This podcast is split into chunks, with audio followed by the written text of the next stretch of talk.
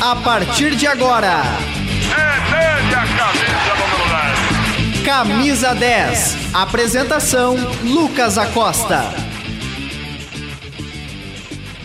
Fala Marcelo, tudo bem? Tudo bem, vocês? Tudo bem? Tudo é tá? certo, tudo certo. Obrigado pelo convite aí. E a gente, que agradece. a participação, a gente sabe que é, que é complicado, que a, que a agenda deve ser, deve ser bem cheia. Conseguir um espacinho aí para nós, a gente que te agradece. Ah, legal, que é isso. Marcelo, a gente vai... A escala permite. a gente vai bater um papo aí sobre jornalismo, sobre tua trajetória no, no, na, na área, é, falar bastante sobre a profissão também, tá? E aí eu vou começar fazendo a pergunta que a gente faz para todos os convidados, que é para a gente saber um pouco da história do convidado, que é como é que o esporte entrou na tua vida. Bom, eu eu sou natural de Frederico Westphalen, criado em Taquaruçu do Sul, município vizinho a Frederico, bem pequeno município. E criado na rua, criado praticando esporte, não muitas modalidades, é bom que se diga. Eu acho que eu resumiria o esporte ao futebol e uma outra modalidade, mas muito futebol, muito futebol. E, e eu acho que o gosto pelo futebol fez desenvolver quando eu fosse, quando eu fiquei maior a a ideia de, de cursar jornalismo, depois cursando jornalismo, ingressando na profissão, a ideia de que eu gostaria de ser narrador, e depois a ideia de ser narrador, que eu gostaria de narrar um dia na Rádio Gaúcho. Acho que foi um processo, sabe, de, de, de, de gosto para que da ideia do futebol eu pudesse narrar na Rádio Gaúcha. Isso foi um processo de construção ao longo dos anos. O, o jornalismo, ele, então, ele entra na tua vida, Marcelo, com o propósito de já trabalhar com o esporte? Possivelmente sim, possivelmente sim, porque era com que eu era um assunto da editoria, né? Mais tarde a gente chamaria de editoria que eu tinha mais afinidade. Embora eu já tenha trabalhado muito com a, com a área de política, goste de política, mas não tinha nenhuma relação ou afinidade com a economia, por exemplo. Então, por ter um vocabulário, uma vivência, uma convivência, falar mais de futebol e de esporte é, no dia a dia foi um caminho natural. É, dentro da faculdade, é, em Pelotas, onde eu cursei é, jornalismo, é, ingressar também na TV da universidade como um primeiro passo, é, para fazer transmissões em jogos dos times de Pelotas. Então, eu, eu não sei se eu já pensava nisso, mas era algo tão natural que, com o perdão da redundância, aconteceu muito naturalmente. É, Marcelo, não sei se, se tu chegou a, a, tentar, mas eu acho que a maioria da, da daqui, é, nós quatro pelo menos, o nosso sonho era ser jogador de futebol. Frustradíssimos. E eu ouvi uma, uma frase um dia de um jornalista esportivo, que agora eu não me lembro o nome, mas que todo jornalista esportivo é um jogador de futebol frustrado. Hum. É, e aquilo me marcou porque eu, até os 13, 14 anos ali, queria ser jogador de futebol. Acho que os guris também, Sim. também tentaram também tentaram e não conseguiram. Tu chegou a ter esse sonho ou, ou nem passou pela cabeça? Não, não, não tive sonho. Eu tenho um colega na Rádio Gaúcho que usa essa frase também, que é um jogador frustrado, mas ele joga muito bem e teve muito perto do seu jogador, que é o Rafael Collin. Uhum. Joga muita bola o Collin, é um meia esquerda clássico, assim, camisa 10. Eu, não, eu sempre joguei bola, eu joguei, eu joguei escolinha, várias, várias, várias, joguei muito campeonato, muito torneio, mas nunca tive a pretensão, sonho, desejo ou fiz qualquer movimento para me tornar um jogador aquele processo natural de infância, de criança, de adolescente, de jogar na escolinha como um zagueiro, depois como um volante, depois como um volante que subia mais. Mas ser jogador, nunca, definitivamente nunca, e não teria nenhuma condição para isso também. Bom, Marcelo, em primeiro lugar, a gente queria agradecer também, porque acho que não chegou a ver a gente antes aqui na câmera. Bom, e a pergunta que eu vou fazer, cara, é como foi a tua trajetória até aqui? Tu como tu falou no início, tu passou por Frederico, pela, pelo Gaúcha Serra, e agora tu chega na Gaúcha sendo um, como a Márcia, acho que foi a Márcia que comentou aqui durante o, titular da rede. Se tu puder é um, recuperar o, o, comentário dela ali... Que é um cara que prende, prende a gente a cada narração. Como é que foi a tua trajetória para chegar até onde tu tá hoje? Que legal. Bom, obrigado, Márcia. É, eu, eu começo a trabalhar em Pelotas na TV da universidade, de Pelotas, da Católica. Depois eu migro para uma TV local, é, que era afiliada do SBT e depois da Record, que tinha uma abrangência e um, uma programação esportiva muito forte. A gente tinha um programa diário de 40 minutos, falando do Brasil, do Pelotas e do Farroupilha, exclusivamente, porque o público era muito fiel em Pelotas a esses times que a gente não, não, não podia falar sobre dupla Grenal, por exemplo. Então isso deu muita experiência. Eu era setorista do Brasil do Pelotas, eu ia todos os dias ao estádio da Boca do Lobo, ao Beto Freitas, fazer treinamento, produzir matéria de TV.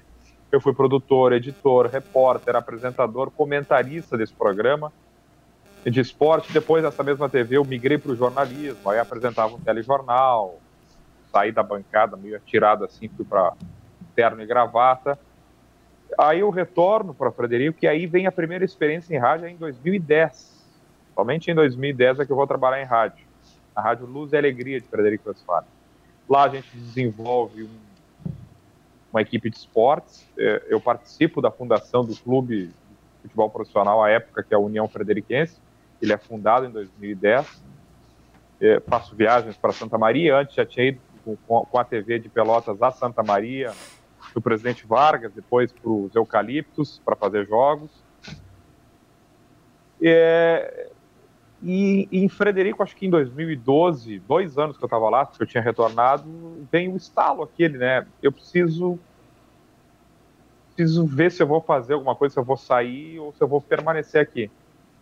E eu sempre tive a pretensão de trabalhar, ou de pelo menos tentar um dia a Rádio Gaúcha. E passei a mirar a Rádio Gaúcha.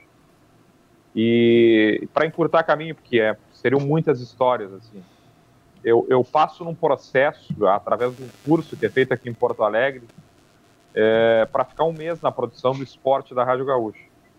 Isso é início de 2014. E ao final desse mês eu sou convidado, o processo seletivo ele é concluído, ele estava em andamento já, para é, implementar ou implantar a Gaúcha Zona Sul em Pelotas e Rio Grande. Então eu volto a morar em Pelotas, a gente inicia a Gaúcha Zona Sul, eu fico sete ou oito meses em Pelotas e de lá eu volto para Caxias, onde eu já morava antes. Já tinha ido morar em Caxias antes de ir de novo para Pelotas. E lá eu coordeno a Rádio Gaúcha Serra. E dentro desse período de coordenação de jornalismo, de apresentação de programas, eu eu sempre fui deixando muito claro para os gestores e para a direção que eu era um narrador em formação, estava participando de um projeto de narradores do Sport TV, indo para o Rio de Janeiro também né, para a Olimpíada de 2016, então o pessoal sempre soube, ó, o Marcelo Debona, além de apresentar, ele é narrador. Né? Então, e aí veio alguns testes, algumas experiências de alguns jogos e deu certo. Que bom que deu certo, né, cara? Eu vou dizer assim. É. Não, não, não vou dizer isso pelos guris, porque eu acho que deu um sonho só meu. Já falei com. Eu com... Já, já ia falar que tu Pode com, passar esse teu sonho para ele. com, com o Lucianinho, que ele veio aqui dar uma palestra pra gente junto com o Maurício Saraiva e com a Alice Sim. Bastos. É, cara, eu comentei assim com ele, eu tenho o sonho de ser narrador e ver um cara que, para mim, é uma inspiração falando aqui conosco, fora o, o Luciano que também veio. É muito importante saber que a tua trajetória, trajetória não foi não foi curta, não foi de um, de um dia pra noite. Me assusta um pouco, mas me dá um frio na barriga assim de mais emoção ainda. Não, mas essa é, essa é a parte boa. Tem Sim. que. Se fosse fácil, não teria graça. Tem, tem, que, tem que. A gente, a gente costuma colocar, tem que colocar a cara, tem que dar os peitaços. A nossa profissão é assim mesmo. Tem que fazer movimentos importantes. Uhum. É, a nossa profissão ela faz, ela exige muito que a gente é, se desloque. E eu falo do desloque da zona de conforto, se desloque geograficamente falando também. Né? A profissão me trouxe para Porto Alegre hoje, né? Mas é isso. Bom tem esse sonho e não desiste dele. Obrigadão, cara. Ma Marcelo, só antes do, do Miguel fazer a próxima pergunta, se o Alan puder colocar o, os, os comentários ali, a partir do, do, do Leonardo ali, que a gente tem um bordão que, que existe aí que a gente não pediu para tu fazer ainda, mas Marcelo Debona é nosso, é deles. Perguntou aí Aí depois tem, tem outro comentário aí da Márcia só escrevi verdades é. e o Samuel Debona é deles, olha aí, Debona. Bom, o Samuel? É, o Samuel é Colorado, Samuel é Colorado. Ah, é... por, por, isso que ele fala isso. Sim. Sim. O, no, o nosso seria o de quem? O nosso é Grêmio e o deles é Colorado. Ah, tá. Tu é ah, quem? Eu tenho torcido muito, muito, muito pela Rádio Gaúcha.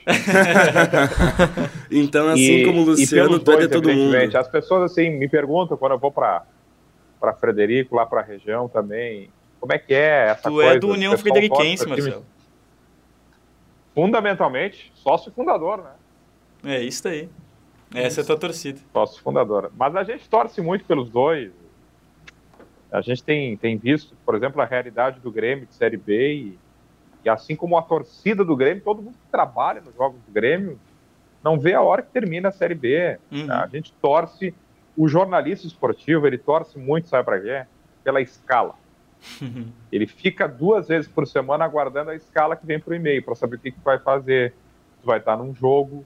Se tu está torcendo para estar tá escalado para um jogo, tu vai estar tá torcendo, evidentemente, para estar tá escalado para um grande jogo. Então, Sim. é simples assim. Uh, e continuando, saindo apenas da narração, eu queria que tu dissecasse, falasse mais um pouco sobre as outras áreas que tu já trabalhou uh, dentro do jornalismo esportivo. Eu já fiz, eu já fiz repórter de campo, não gostei, fui para comentários, gostei. Uh, tu é um grande narrador, mas essa parte de repórter, a coordenação, tudo, qual que foi a que tu mais gostou depois da narração? Foi repórter de campo. Eu gostava, adorava fazer reportagem de campo, assim, dar depoimento, é, estar tá muito atento a detalhes do jogo, assim, a movimentos do técnico, a ambiente de pós-jogo, em situações. Tá dando uma claridade aqui, fazer um movimento aqui, né? Não, mas tá, e, tá bom. A, aquela percepção que o repórter tem que estar ali pertinho do fato, uma derrota forte é, o que está acontecendo no vestiário? Olha, a porta fechou, entraram para uma reunião agora os dirigentes. É, eu, eu, gostava de ser repórter de campo. Não, não exerci outras funções, nunca fui plantão, nunca fui comentarista. É, em TV que eu já fiz algumas coisas diferentes, como edição, produção. O repórter de TV tem que estar tá sempre pensando em coisas diferentes. É, achar personagens, porque aquela matéria de treino, ela é a matéria chata, né? Ela não tem muito elemento, é aquele mesmo movimento. Hoje os clubes liberam um pouco tempo para a imagem. Uh, então tu tem que sempre estar tá pensando num personagem, numa historinha legal. A RBS TV, a Globo trabalha muito a ideia do MEF, né? Que é o repórter ter um MEF, que é a magia, o encantamento e a fantasia e é, talvez o Thiago Leifert seja o precursor disso, né? Então, ela, ela, ela, tem um desafio do repórter de TV. E da rádio, bom, o que eu mais gosto de fazer, sem dúvida nenhuma, é, é de narrar, mas eu, embora tenha feito pouco tempo a reportagem de campo em rádio, eu gostava também muito disso. E no jornalismo geral, bom, aí no jornalismo geral, você sabe que em rádio do interior a gente faz um pouco de tudo, né? Sim, e eu sim. até agora há pouco, até o mês passado, eu apresentava um programa na Rádio Gaúcha, o Estúdio Gaúcha, todas as noites, eu saí do programa agora no mês passado. Ele é um programa de duas horas de duração, com entrevistas, então a gente falava abs absolutamente tudo no programa, de política, de economia, de comportamento, de turismo, de prestação de serviço, de tudo que se possa imaginar. E isso, claro, dá uma cancha muito importante quem trabalha em rádio comunica mais, tem aquela coisa do improviso. E, e eu lembro que eu, quando eu fui anunciado como narrador da rádio, o Ciro Martins, à época diretor da rádio, ele, ele disse o seguinte: nós estamos buscando, com, com o Gustavo Maiago, jornalistas que também narram. Né? Então acho que isso é, é importante, né? O jornalista narrar ou o narrador ser jornalista acima de tudo.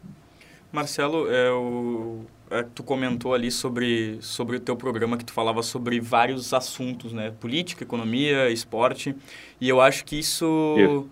E isso é legal de comentar, porque, pelo menos aqui na faculdade, é, o, o Guilherme ainda está no primeiro semestre, eu já estou no sexto e o Felipe e o Miguel estão no segundo, mas a gente sempre tenta colocar o esporte em todos os trabalhos é. possíveis.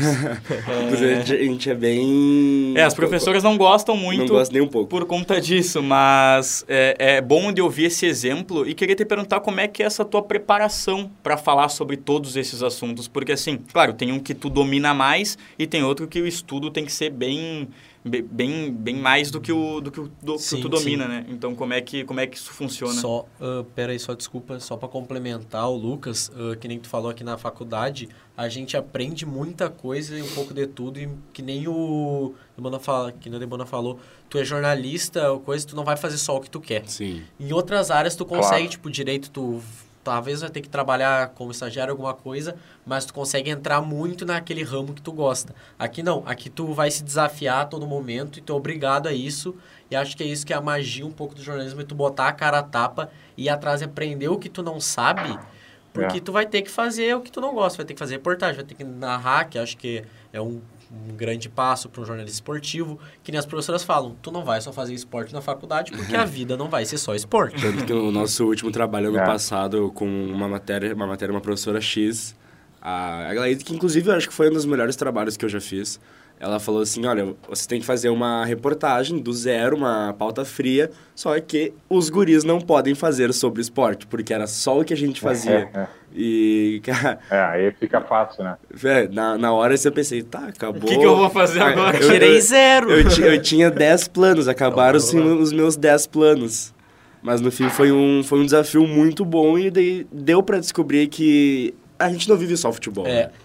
É, vocês é. também. Re é. Resumindo, como é, é que é essa eu, tua eu, preparação? é, como é que é isso daí? Eu, é, eu acho que falar só de um assunto, eu particularmente, sim, acho até cansativo, sabe? Quando eu apresentava o programa, a gente precisa, né? É, o ofício da gente está um pouco atualizado, um pouco de tudo. É, saber o que está acontecendo na política, saber o que está acontecendo no Big Brother, por exemplo, dando o extremo, sabe? Porque em algum momento vai precisar de um assunto eu vou dar um exemplo da Gaúcha. A gente, para citar um, tá? É um cara assim que a gente brinca, qual é o assunto que ele não domina?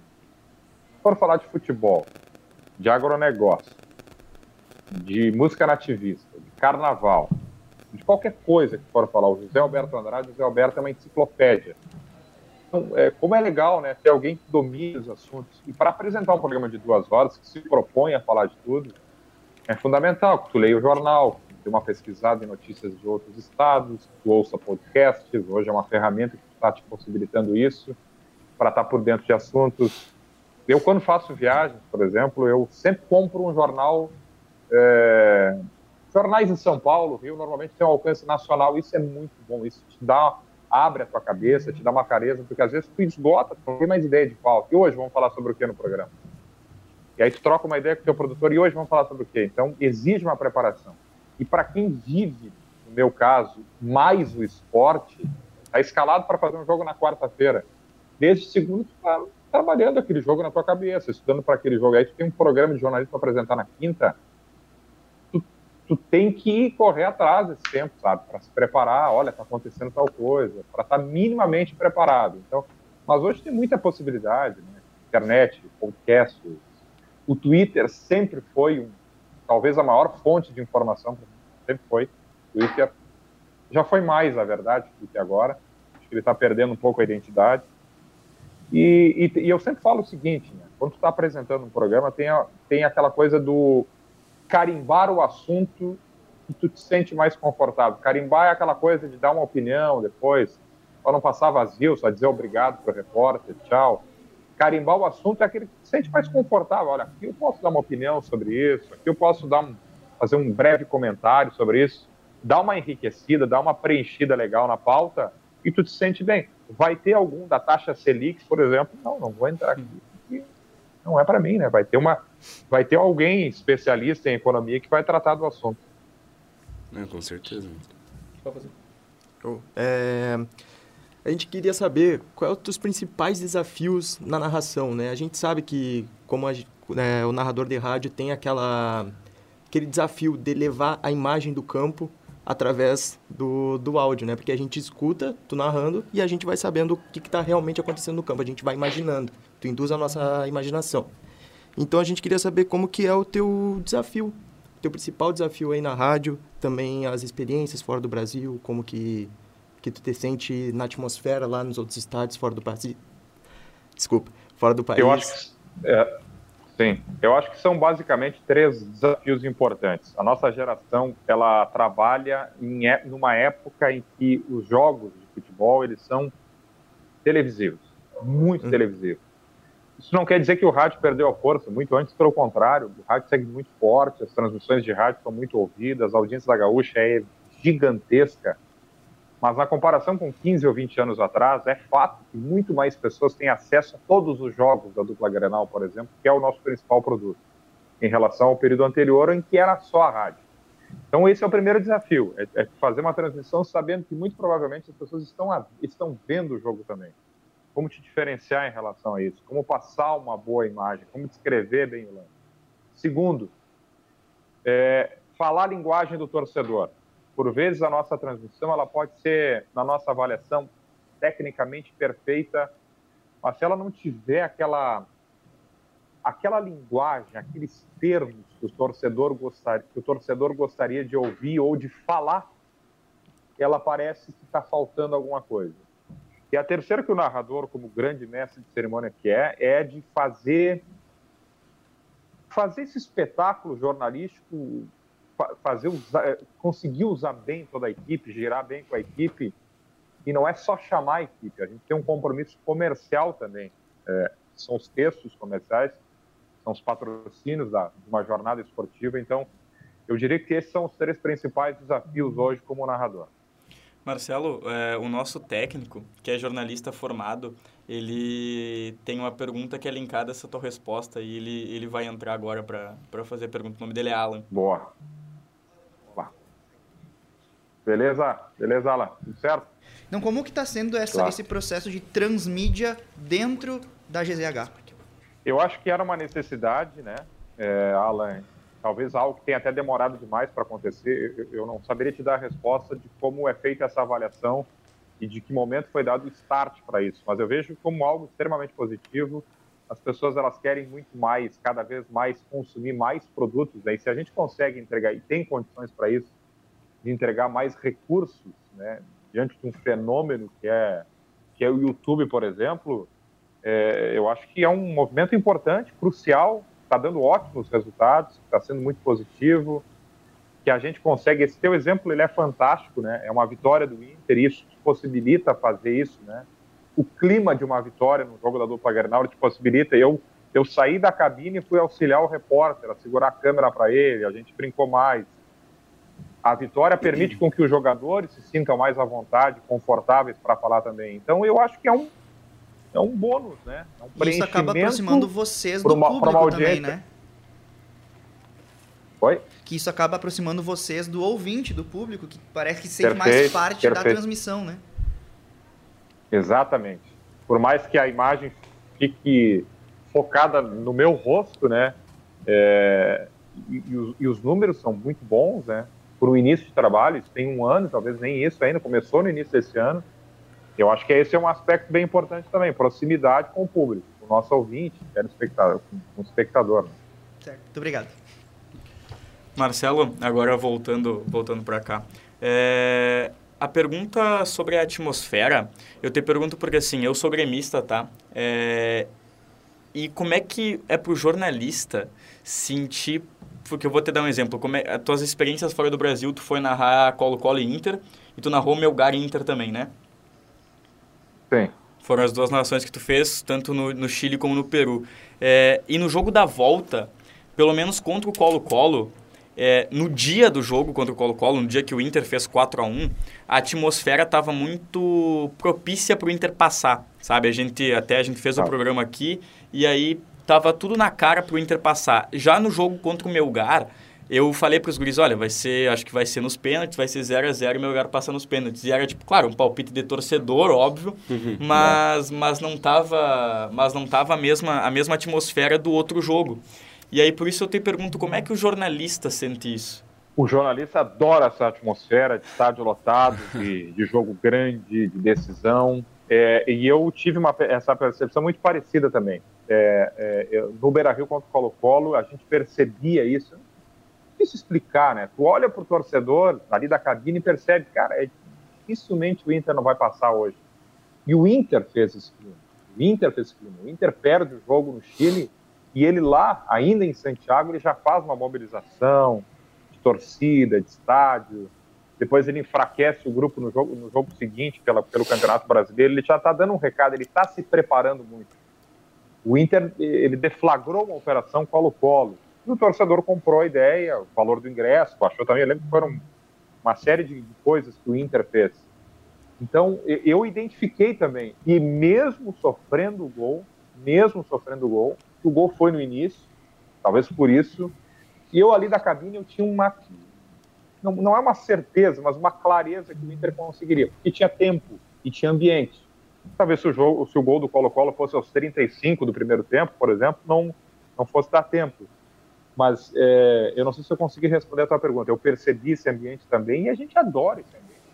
Quando eu... pega a semana e, e, o repórter começa a dizer projeção de público mais de 40 mil, a gente já dá uma enche, né? Pô, que jogo, hein? É, o, o que a gente falava, a gente falou aqui muito no titular da rede, né? É, sobre, sobre essa questão, sobre como a torcida abraçou a ideia da, do, do, do Inter, como a direção abraçou a torcida muito. por conta de baixar os ingressos. E tava muito na cara, desde que eu acordei, eu falei para os guris, olha, eu posso conversar com todos os colorados, que todos os colorados acham que, que, que, o, que ia passar. Só que aí lá no, no jogo do Melgar já não foi assim. Eu queria que tu comentasse sobre isso também. Se essa atmosfera ela estava parecida, porque foi um jogo que o, que o, que o Inter não jogou nem, nem metade do que jogou contra o Colo-Colo. No jogo do Beira-Rio, tu disse? Isso, isso. isso. É, aí entra muito a tese do Potter, né? Esse é o jogo do alto risco, né? É porque o 2 a 0 contra é aquele jogo faz a guerra, vai para cima do adversário para reverter. O 0 a 0 é aquele placar perigoso. O, o, contra o Colo-Colo no Chile, o Inter jogou muito pouco futebol, mas de alguma forma tentava se justificar o porquê que jogou mal. Ele não tinha o Wanderson, o Heitor teve falhas individuais, não jogou o Bustos, o Depena não jogou naquele jogo, o René estava descontado e machucou no primeiro tempo. Agora, contra o Melgar, o Inter é um time aquado, sem brilho. E aí ficou aquela ideia, que jogo perigoso, né? que jogo perigoso. É, é, e eu lembro de no dia do jogo, embora não tenha transmitido esse jogo, de ouvir muito na rádio depoimentos de torcedores, o ambiente era de sei não, hein? Não sei. E eu acho que isso é para dentro do campo também. Eu lembro que teve um repórter que falou, relatou, olha, o presidente, no dia do jogo, o presidente acabou de passar aqui, está muito confiante, e ele foi questionado mas não é preocupante que o grupo esteja muito confiante, isso não pode é, pesar contra, ser um tiro no pé, algo assim. Disse, não, é melhor assim, melhor que eles estejam assim. No fim das contas, o Inter produziu é, pouco e, e foi eliminado. E a gente teve um integrante que foi ao Beira-Rio pela primeira vez, Debona. E, Poxa, primeira vez? Pela primeira vez contra o Melgar. E aí e aconteceu o que aconteceu. Frustrante, hein? Bom, é. eu só posso fazer uma pergunta rapidinho. Vai lá, vai lá. tua, vocês da Gaúcha, vocês é, têm muito mais contato com a grande massa da torcida, né? Ou seja, passaram, por exemplo, ano passado com o rebaixamento do Grêmio e provavelmente enfrentaram é, várias questões, assim, de enfrentamento da própria torcida com vocês ou de ouvir a própria torcida. Mas agora trazendo um pouco pro lado do Inter, é, fechando aí quase 15 anos de, de seca de títulos importantes, tu não sente na torcida uma, digamos assim, um ressentimento com o próprio clube, no sentido de que é, o torcedor colorado parece que ele já não. Ele, ele sabe que em algum momento da trajetória do Inter, seja numa Copa ou num campeonato de, de, é, de pontos corridos, parece que na hora H sempre vai dar errado. Como que vocês lidam, por exemplo, para motivar um torcedor, né? Porque para vocês, o, o, além da, da, que, da questão monetária da gaúcha, tem a questão de envolver com a paixão, e vocês também são apaixonados pelo que fazem. Claro. Como fazer para claro. motivar esse torcedor colorado que hoje, e eu falo por mim e por tantos outros colorados, que na hora H, assim, ó, bah, eu vou, mas eu vou pelo amor ao clube, assim, já não é aquela... Não sei se vocês sentem essa mesma, essa mesma, esse mesmo sentimento que eu tô tendo, sabe? De que na hora H o torcedor colorado sabe que não vai dar. É, eu, eu, a gente tem debatido muito, né, por que, que o Inter se acostumou a, a, a, perder, né? Se é ou não um time perdedor, né? Porque eh, o time é formado por jogadores, né? Mas aí tem um detalhe aí, entrando já dentro da ideia do, do, do futebol, né? O Inter dispensou alguns, liberou alguns dos jogadores que tinham essa mancha, né? Dourado, Cuesta, por exemplo. Hoje o Edenilson é visto dessa forma. É, a gente não pode, na transmissão, também ser exagerado para passar de palhaço num jogo que vai criar uma motivação que seja completamente exagerada e desproporcional ao tamanho do jogo. O jogo do, o jogo do Colo-Colo, eu narrei esse jogo, ele pedia essa entrega né, de empolgação. E convenhamos, né, Alan, depois de um 4 a 1 daquela forma, perdendo de 2 a 0 no agregado, pelo caminho que o Inter teria até o final da Sul-Americana, eu, particularmente, posso dar esse depoimento, todos os meus colegas acreditaram que sim, o Inter era muito favorito ao título da, da Sul-Americana, muito favorito. Eu projetava, o Inter vai jogar em Córdoba dia 1 de outubro, quero ver como é que vai ser essa escala, véspera de eleições. Agora, eu não saberia dizer o porquê que está encravado. Esse, inclusive, eu até sugeri para a produção no domingo de manhã a gente ouviu o Magrão, o ex-volante do Inter, ele dá sempre ótimas entrevistas para falar sobre isso, né, sobre perfil de jogador vitorioso. Aí é opinião também. O Inter está, embora seja um discurso um pouco batido, ainda num processo de reformulação. Agora que ele está conseguindo formar um grupo e o D'Alessandro ontem no timeline da Gaúcha disse algo nesse sentido também, com jogadores com capacidade técnica e fundamentalmente QI. Hoje é uma diferença drástica que eu vejo no grupo do Inter e do Grêmio. Eu não estou dizendo que o jogador tem que ser formado, pós-graduado, mas a gente sabe, né? Grupos vitoriosos de Grêmio e Inter que faz muita diferença. O jogador inteligente, o jogador esclarecido, aquele cara que dá boas entrevistas, isso se, se, se, se reflete diretamente no campo. A nossa parte é sempre de, de estimular, de fazer o torcedor acreditar numa dose adequada, né? Sem exagerar. Por exemplo, o que, que o Inter briga nesse Campeonato Brasileiro? Por vaga na Libertadores, possivelmente por vaga direta na Libertadores, por fruto do trabalho do Inter e também pelo que a, porque os times brasileiros vão ganhar outras competições e vão abrir vaga.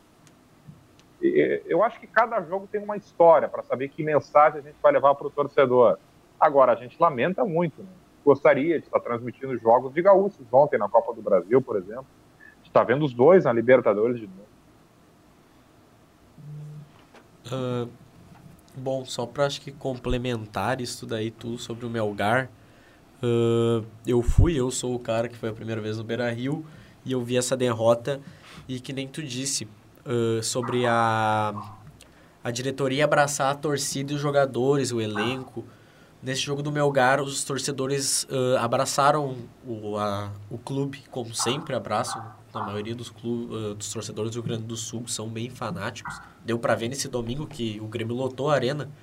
Mas o, foram mais de 43 mil torcedores. Eu fui de longe, né? De Santa Maria até Porto Alegre não é próximo.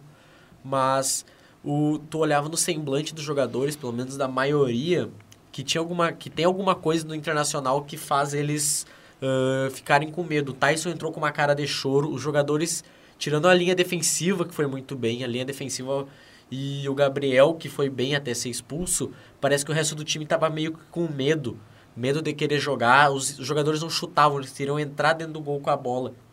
Uh, não por tática, e sim por parece que não, não entenderam o tamanho da camisa e o tamanho daquele jogo. Uh, também, tipo, sei lá, parece que tem alguma coisa no Internacional há anos que a confiança ela é cortada, sabe? Os jogadores entram entram perdidos sem Eles não sem conseguem vontade. decidir nada, né? É. Tem essa... Igual o De Bruyne. Igual o De Bruyne. É, tem, tem, É. tem esse, parece que dá um medo. O Inter, ele, nas oitavas, faz um grande jogo contra o Colo-Colo, fazendo 4 a 1 E daí contra o Melgar, que é um adversário que, teoricamente, é mais fraco, apesar de ter o Cuesta, que era o centroavante, o, o artilheiro da Copa Sul-Americana, de tamanho, o Melgar, ele é mais fraco que o Colo-Colo e muito, muito menor que o, que o Inter. Só que daí o Inter vem pro Beira-Rio, com a atmosfera que deveria ser a mesma do jogo, do jogo da- das oitavas, só que não consegue fazer aquilo.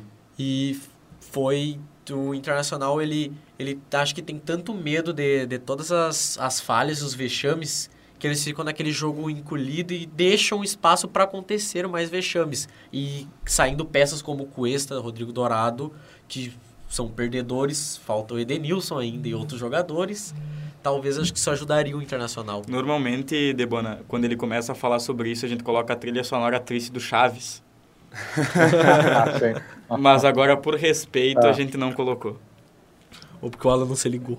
É, eu, eu, eu acho que eu acho que para concluir sobre isso, eu, eu acho que o Inter está com esse peso, né? E isso está tá sendo decisivo, né, para o grupo de jogadores. Eu até acho que eles sabem o tamanho do Inter e talvez por isso que eles estejam sentindo tanto essa necessidade de ganhar, né? Uma, voltar a ter uma conquista importante, algo que não vem há muito tempo.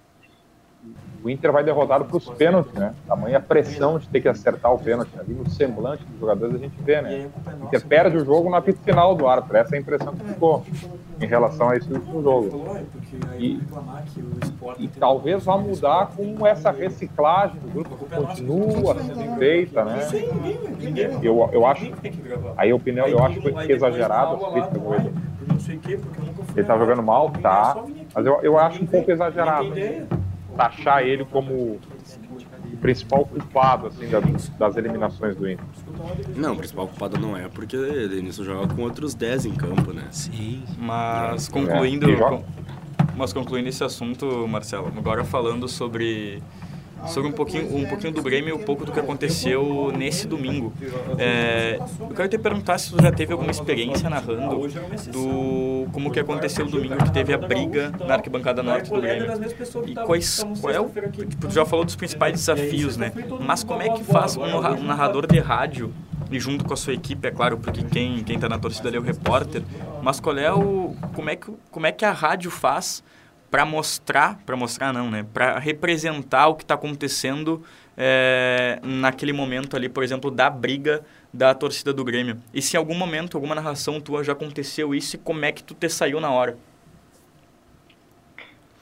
É, estava fazendo a pergunta, estava tentando lembrar aqui, acho que não. Episódios assim como esse, não. Mas é equilíbrio, né? Com muito equilíbrio. É, é difícil. Claro, tu lamenta um episódio desse, né? Uma briga de torcida, sempre vai lamentar. O jogo está parado por causa disso, a gente lamenta a violência no estádio, tudo isso. Mas é, é de relatar, né? Saber que o comentarista está ali para opinar, a gente vai acionar muito a reportagem, possivelmente vai estar mais próximo, é que vai conseguir apurar com alguém, qual foi a origem, tentar entender, esclarecer primeiro para depois tecer algum tipo de comentário. É, claro, é, alguém dirá, tá, mas briga nunca vai ser positivo, né? Mas ainda assim a gente está ali para fazer relatos. E, obviamente, se é uma briga que está ocorrendo, pessoas que estão lá, e a gente viu nesse caso, né, pessoas inocentes, não tinham qualquer tipo de envolvimento com a briga, estavam próximas com algum tipo de risco, de perigo, né, lamentar. Mas eu acho que fundamentalmente equilíbrio, relatar os fatos, acionar muito a reportagem. Eh, Tem bastante gente na equipe para fazer essa apuração também, para depois a gente, de fato, esclarecer o que, que houve.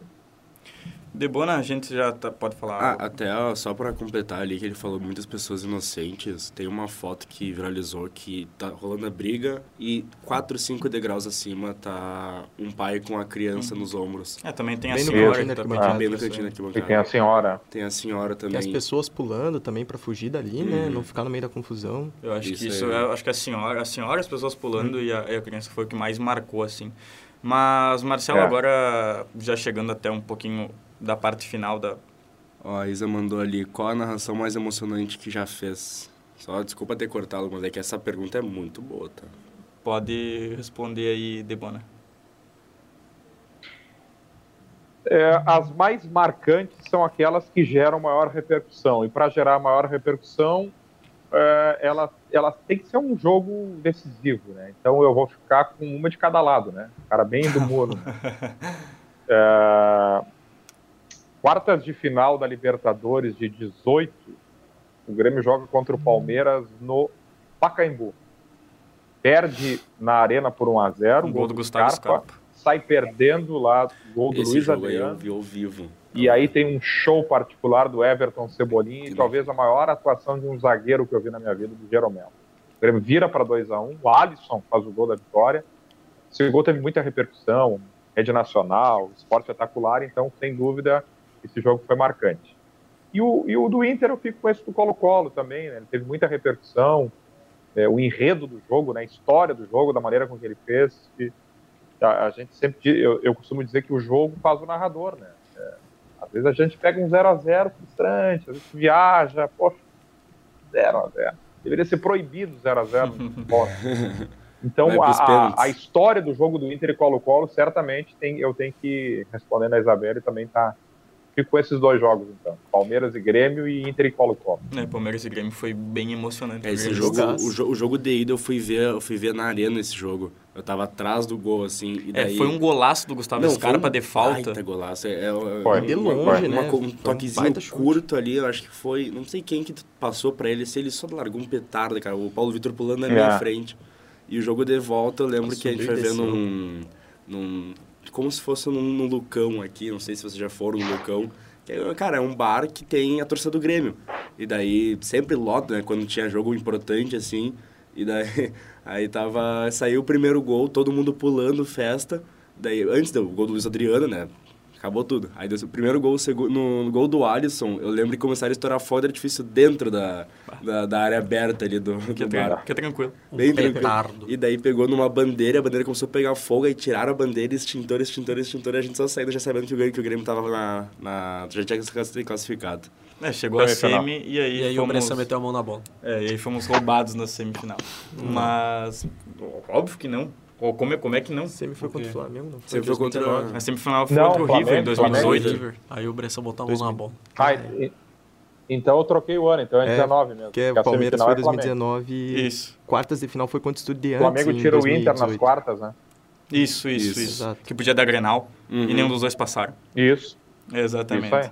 É, Marcelo, antes de chegar à parte final da, da- do nosso papo aqui, que é algumas perguntinhas rápidas para tu responder, eu te pergunto sobre esse novo conteúdo que saiu agora no teu Instagram, junto com o Spot GZH. Queria que tu comentasse um pouco, já convida aí o pessoal que está que tá nos assistindo e que vai nos assistir, para entrar lá e tu dar uma explicadinha sobre o que, que, sobre o que consiste esse novo projeto, esse novo conteúdo teu. Ah, legal. É, eu fui provocado pelas meninas da, cuidam das nossas redes sociais, Esporte GZH, que é, pô, Debona, tu poderia fazer algo nas viagens, mostrar bastidores. A gente eventualmente faz uma coisa ou outra para rede social, e, e elas disseram, não, mas espera aí, é mostrar o que para vocês que viajam é, parece óbvio. Aí precisa tipo de credenciamento, assim? Exatamente. Tudo que envolve o jogo, menos o jogo. né? O jogo a gente já sabe. Então, boa ideia. Então eu peguei um celular, um, um, um tripézinho, né, o de selfie famoso, Uhum. e tenho feito isso, né, nos jogos. E aí, por algum motivo, eu- a gente não conseguiu levar para o ar separadamente. E aí a gente semana passada, vem cá, vamos tentar compilar os quatro, os quatro das quatro últimas viagens, que foi São Paulo, Chapecó, Arequipa e Maceió. Vamos fazer um compilado. Então ficou um, um resumão dos quatro primeiros. Mas a ideia é, é, um vídeo a cada viagem. Por exemplo, semana que vem eu vou a Criciúma fazer o jogo do Grêmio contra o Criciúma. A ideia é fazer um só de lá. Mas ficou bem legal. O pessoal pode acessar o Instagram lá. Eu acho que o pessoal tá conseguindo enxergar aí o... Debona aí. É, tá mostrando aí, né? Tá mostrando. Que é o Na Carona do Debona. Que E é um quadro cara, que ele é né? muito interessante, né? Que além de demonstrar... bastidores na essência, é, né? total bastidores. Isso daí... E outra coisa, isso prende muito o público. Isso, isso é, é uma É. coisa que eu gosto de ver. Acredito que muita, muitas, muitas e muitas pessoas também gostam. Muito. E- Quando, eu, quando eu faço no no Instagram alguma coisa, a repercussão é muito grande, o pessoal adora, comenta, pede para fazer mais, mais tempo e mais vezes. Então, vamos envelopar agora nesse, nesse produto novo aí. É isso daí, Marcelo. Agora vamos, agora sim, chegando um pouco à parte final da entrevista, cada um vai fazer uma pergunta aqui, são sete perguntas bem rapidinhas aí, que são, que aí é, é- é basicamente é pergunta e resposta, tá? toca Eu e vou, sai. Tá. pode falar, pode falar.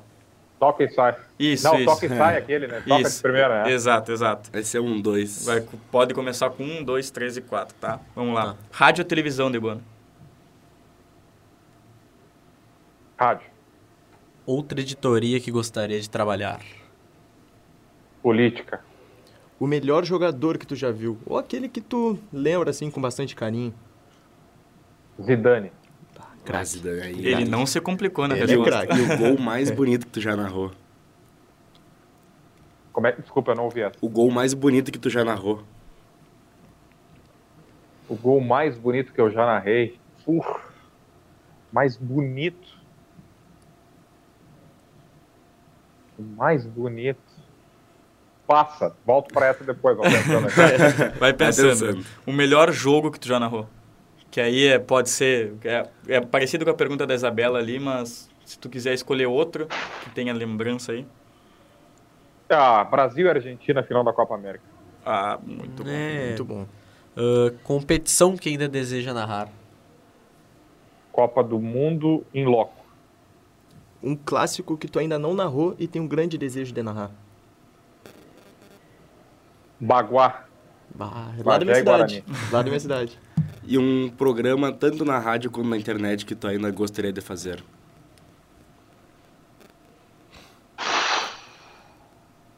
Ah, tem muitos programas na Rádio Gaúcha que eu nunca apresentei. Vale da Rádio Gaúcha, tem? Vale, vale, Vale, vale. claro. Senão o cara vai dizer o Jornal Nacional. Né? Ah, Gaúcha hoje. Perfeito. E aí tem que o do gol que tu não respondeu. É verdade. Puxa, difícil, o gol mais bonito. É muito difícil responder isso, hein? E Mas não, bom- é muri, não é muro, hein? O Marcelo, gol mais bonito. eu acho que vou te É. dar mais um tempinho aí pra tu pensar, porque tem mais uma pergunta, que essa pergunta aí é, o Miguel queria fazer, mas aí numa votação pelo grupo decidiram que caberia bem a mim. É, qual que é a dica ou as dicas que tu faz, tu, tu diz pra quem quer seguir teus passos, pra quem quer chegar onde tu chegou? Ah, muita persistência, né? Eu fui muito persistente para conseguir né, alcançar objetivos assim que eu sempre quis. Muita renúncia, muito preparo, é, muito estudo. Mas eu, eu acho que é, é persistência, né? Parece chover no molhado isso. Né? Parece, ah, todo mundo fala isso, sabe? Mas, é, Mas persistência todo, se todo mundo fala é chegar. porque alguma E- coisa tem, né? É, exatamente. Mas é, o- a nossa área, o jornalismo, hoje, ele pede muito versatilidade. Versatilidade. Que é um pouco daquilo que a gente falava um pouco antes também, né? Sei lá, daqui a pouco só gosta de uma editoria, só gosta disso. Ah, não, não vai ser um problema, mas pode ser um, um critério daqui a pouco, né? É, o Pedro Ernesto usa muito uma frase assim que é Debona, só narrar não dá. Ele não está dizendo isso só para mim, ele diz isso para todo mundo, né? Tipo assim, é, e ele as outras áreas vale também. Só fazer isso não dá. É importante a gente estar envolvido dentro de uma empresa é, em processo, é, entender como é que é o aspecto comercial de uma empresa, saber a importância da, do comercial para uma empresa, para a gente, para o nosso salário, para o nosso crescimento, para a Rádio Gaúcha poder estar viajando o Brasil e o mundo todo em todos os jogos, em todos os eventos. Então eu acho que é um pouco disso, sabe? Desse misto de, de, misto de estar inserido em processos, entender processo comercial e, e, na medida do possível, uma versatilidade naquilo que a gente chama de produto, né? Que é a área jornalística, a área de falar mesmo, ou de escrever. Marcelo, agora sim, para finalizar, eu acho que a gente não poderia deixar de te pedir, por favor, para falar um te liga para a gente, que eu acho que, que isso tem que ter, né? Pessoal, obrigado pelo convite, então. É, toquem ficha, tá? Muito bom o projeto de vocês. Quem me dera eu, em primeiro semestre da faculdade, tá fazendo um produto tão bom, tão bem feito assim. É, então, vocês estão de parabéns. E vamos, vamos juntos. Te liga! Muito obrigado, Marcelo. A gente que agradece, Valeu. a gente que agradece mesmo. Fiquei devendo o gol, vou pensar aqui, eu mando outra hora, tá? Tá, manda. É, pode, pode mandar. mandar uns dois ou três, assim. Pode mandar lá no Insta que a gente, que a gente coloca depois, tá, tá bom? Valeu. Um abraço. Muito obrigado, Valeu. Marcelo. Obrigado. Valeu, Valeu Marcelo. Valeu. Bom, Jada, esse foi mais um Camisa 10 com Marcelo Debona. A gente fica por aqui. Eu acho que hoje o programa foi bem legal, né?